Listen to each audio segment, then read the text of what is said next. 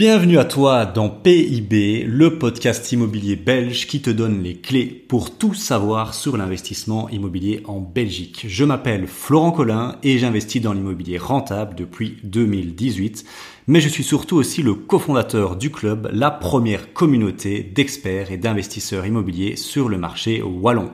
Mon objectif avec ce podcast est de te donner les pépites, mais aussi les retours du terrain, la réalité et des histoires pour t'aider dans ton aventure immobilière et pour que toi aussi tu atteignes la liberté financière. On est parti, let's go Bonjour à toi, ici Florent Collin, le cofondateur du club et investisseur rentable dans la location courte durée. Aujourd'hui, on va trancher la question faut-il investir en privé ou en société? Donc c'est un gros gros épisode qui, euh, qui t'attend et donc euh, accroche-toi bien parce qu'à la fin je vais parler aussi de requalification professionnelle.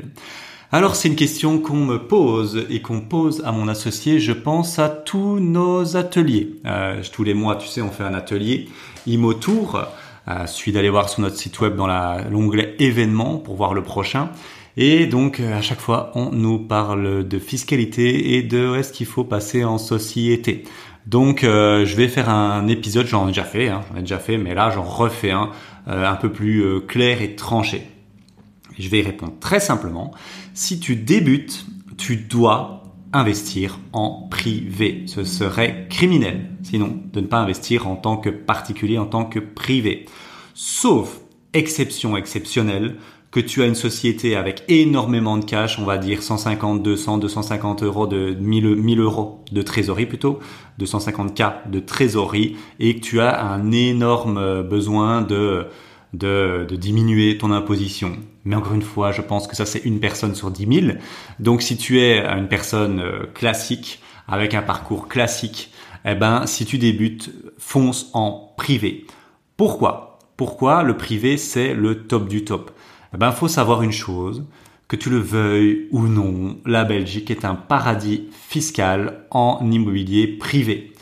Euh, voilà, ça peut paraître choquant de mettre dans la même phrase Belgique et paradis fiscal, mais c'est la seule chose. Hein. C'est bien la seule chose. Euh, on est dans le top 3 Europe du pays les plus taxés au niveau des salaires. Les employés, enfin c'est pas les employés, c'est le monde du travail, parce que les entrepreneurs comme moi aussi, on se fait bien on se fait bien avoir, on se fait bien entuber là-dessus. Mais pour l'immobilier en privé, c'est le seul bastion euh, de paradis fiscal qu'il reste. Donc, je suis désolé si c'est le seul bastion euh, de paradis fiscal qui reste. Il faut s'en servir à fond la caisse avant qu'il disparaisse. Et il va pas disparaître de sitôt, je te rassure.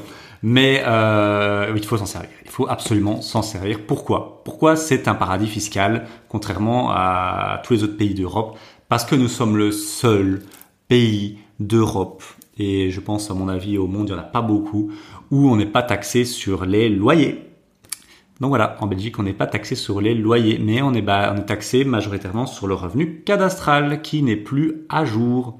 Et donc, euh, il est plus à jour depuis très longtemps. Donc, tu as des bâtiments qui ont des revenus cadastraux, de 400, 500, 700 euros, alors que euh, ça date des années 1980 euh, quand ils ont arrêté de, de, faire le relevé du cadastre. Et donc, on a, on a de gros soucis au niveau européen avec ça. L'Europe nous, nous met des amendes depuis plusieurs années parce qu'ils veulent qu'on passe à une taxation sur le loyer. Mais euh, la Belgique euh, a trop de pression du côté des propriétaires, parce que bah, c'est bien joli de faire ça, mais si ça, ça change, ben, c'est les locataires qui vont déguster. Alors, pourquoi c'est le meilleur de démarrer en privé? Ben parce que déjà c'est un paradis fiscal, je l'ai dit, mais aussi, mais aussi, faut pas l'oublier, quand on débute dans l'immobilier, on n'a pas énormément de cash. Euh, on a, on a, on a, on a constitué ces petites économies. On est à peut-être 15 000, 20 000 euros, 25 ou peut-être plus, hein, mais en général on est dans ces eaux-là quand on, commence à mettre de côté dans l'immobilier. Ça a pris du temps et donc euh, le cash quand on débute dans l'immobilier, c'est normal. Il a beaucoup de valeur. Il a énormément de valeur. Le cash que toi tu as mis de côté, que ça t'a peut-être pris 2, 3 ans, ben, euh, moi ce cash-là, ben, avec euh, maintenant mon immobilier, moi je vais peut-être le, le reconstituer en, je sais pas, en 10, 12 mois, tu vois, ça va aller beaucoup plus vite. Donc ton cash beaucoup plus de valeur quand tu débutes de, dans l'immobilier et c'est normal. Et donc, quand on est en privé, l'accès au financement est beaucoup, beaucoup plus facile. Et quand je dis accès au financement, c'est le cash que tu dois mettre sur la table. Il est vachement moins important qu'en société. Et je vais te le démontrer. L'accès au financement est plus facile, il faut mettre moins de cash. Déjà, obtenir un crédit à 100% quand on débute de zéro dans l'immobilier, qu'on n'a pas de bien immobilier, on y arrive avec tous nos clients. Donc euh, ben, ça c'est quand même incroyable, t'as qu'à mettre les frais de notaire. En société ça t'oublie, ça jamais t'auras ça. Euh, du 110, du 125%, c'est tout à fait possible si tu as un bien à mettre en garantie. En société, euh, ben, jusqu'à ce jour, j'ai jamais entendu qu'on pouvait avoir du 110, 125%, donc ça n'existe pas je connais beaucoup de gens qui investissent en société, mon associé le fait. Et avoir du 90%, du 80%, ben, le 80% c'est le, minimum. Tu peux pas avoir, euh, on peut pas te prêter moins que ça. La banque te prête au minimum 80%, alors que 80% c'est le maximum que tu peux avoir en société, tu vois. Donc 80%, euh, c'est euh, tout juste la bisance quand on est en société, alors qu'en privé, en particulier, c'est le minimum qu'on peut te prêter et avoir du 90% pour un premier invest, c'est ou même pour un, achat locatif, c'est tout à fait réaliste. Et donc, il y a déjà d'une part ce côté paradis fiscal qui est incroyable, vraiment. Tu verras en société, c'est pas du tout, du tout comme ça. Et il faut sortir moins de cash. Ces deux facteurs-là, à eux seuls, justifient intégralement que tes premiers investissements, tes 3, 4, 5 premiers investissements se fassent en privé ne viens pas me demander des questions sur les sociétés et te demander est-ce que je devrais me lancer dans ces sociétés. Si tu as un, deux, trois biens immobiliers, je te dirais tu, tu, tu, tu rigoles, point d'interrogation. Sauf si euh, tu es comme certains de nos clients qui ont euh, deux des Airbnb et qui génèrent 7000 euh, euros de loyer par mois. Là, c'est un autre délire. Mais encore une fois, c'est pas la norme.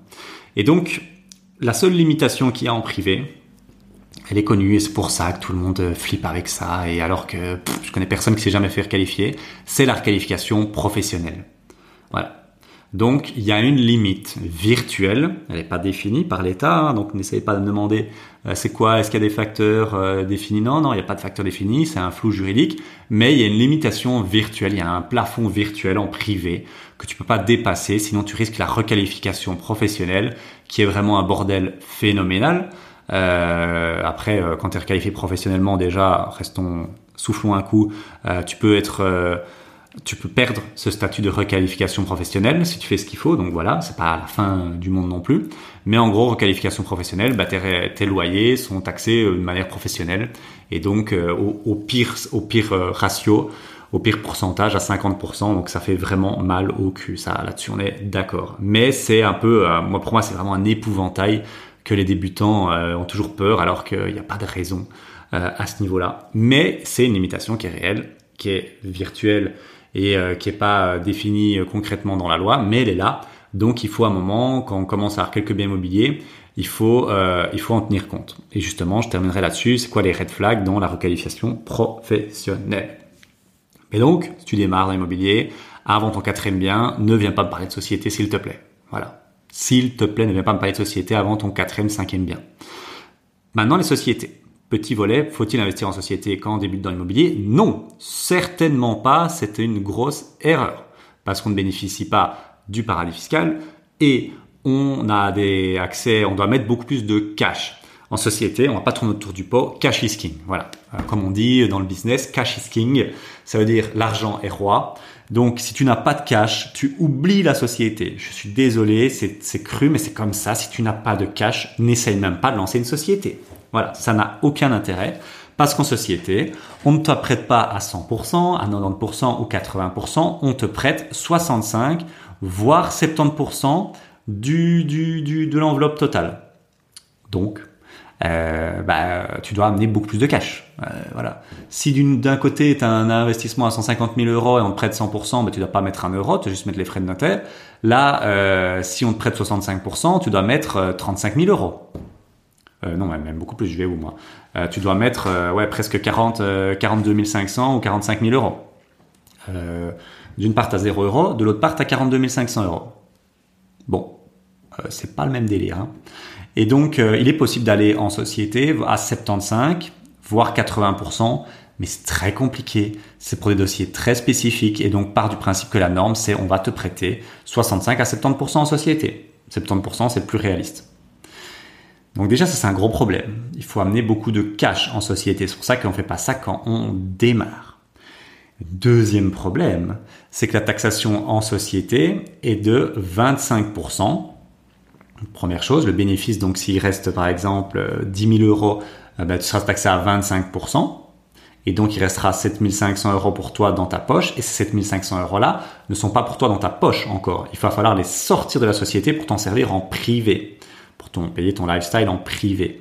Et ça, tu vas pas pouvoir les sortir comme ça. Il va falloir faire ce qu'on appelle des dividendes qui vont être taxés à, euh, il me semble que les dividendes, c'est, euh, si tu veux les sortir directement, c'est 30% ou 33%. Donc, c'est-à-dire que sur les 7500, ben, on va encore te retirer, donc sur les 10 000, on t'a déjà retiré 2500, sur les, sur les 7500 qui te restent, on va encore te retirer un tiers, donc ça fait, euh, ça fait 1800 euros, je crois. Donc, il va te rester, en gros, euh, 6000 euros. Euh, donc, en gros, sur les 10 000, t'en as donné 4000. Voilà.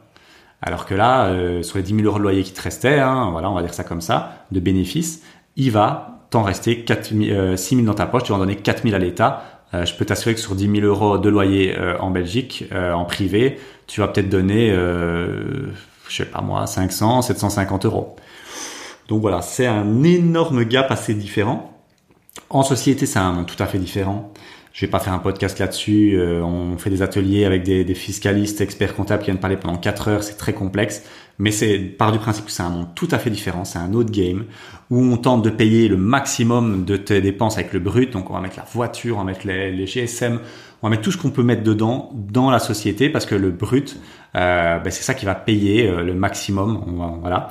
Parce que sortir du net, sortir du net vraiment, quand on dit du net, c'est que ça aille vraiment dans ta poche. En tant que particulier, en tant que privé, que tu puisses t'en servir comme bon te semble, ça coûte très cher. Et pour sortir le cash le plus rapidement possible, euh, si tu veux vraiment le sortir chaque mois, ben là, va falloir te verser un salaire.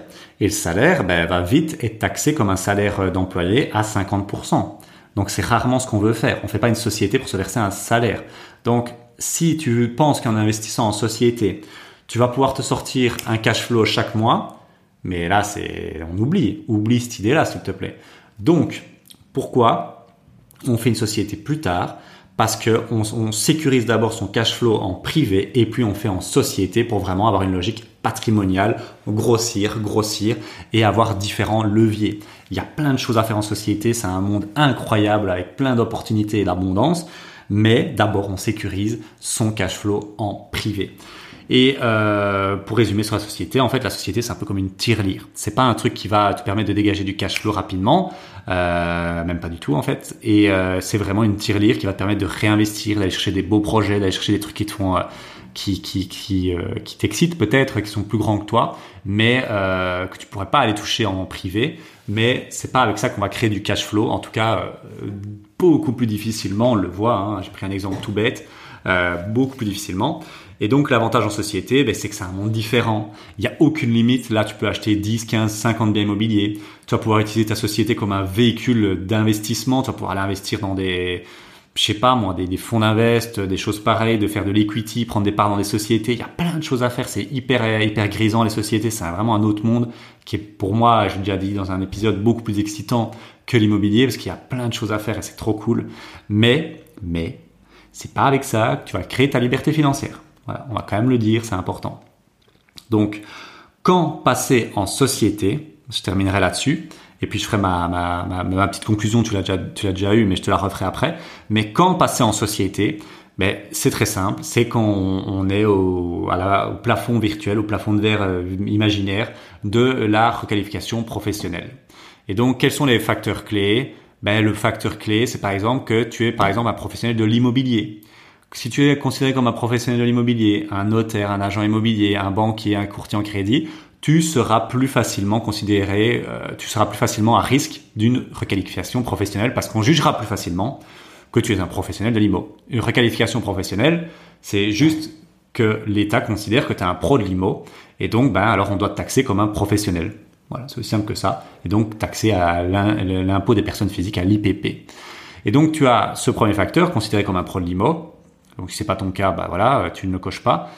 Est-ce que le temps que tu que tu investis dans l'immobilier te prend beaucoup de temps? Est-ce que gérer ton parc immobilier te, te prend beaucoup de temps? Et donc là, un facteur important, c'est que tu as délégué ton immobilier à par exemple une conciergerie, une agence immobilière. Si c'est le cas, Bah non, tu peux dire bah non, regardez, j'ai tout délégué, j'ai tout euh, géré, je fais tout gérer par quelqu'un d'autre. Si c'est toi qui fais tout toi-même, qui a mis un système et qui fait tout toi-même, bah on va considérer que c'est toi qui gères tout toi-même et que ça prend du temps. Et donc ça effectivement c'est un, c'est plutôt mauvais. Que tu n'as pas d'autre activité, si ton ta seule source de revenus c'est l'immobilier, là là c'est un gros gros gros red flag.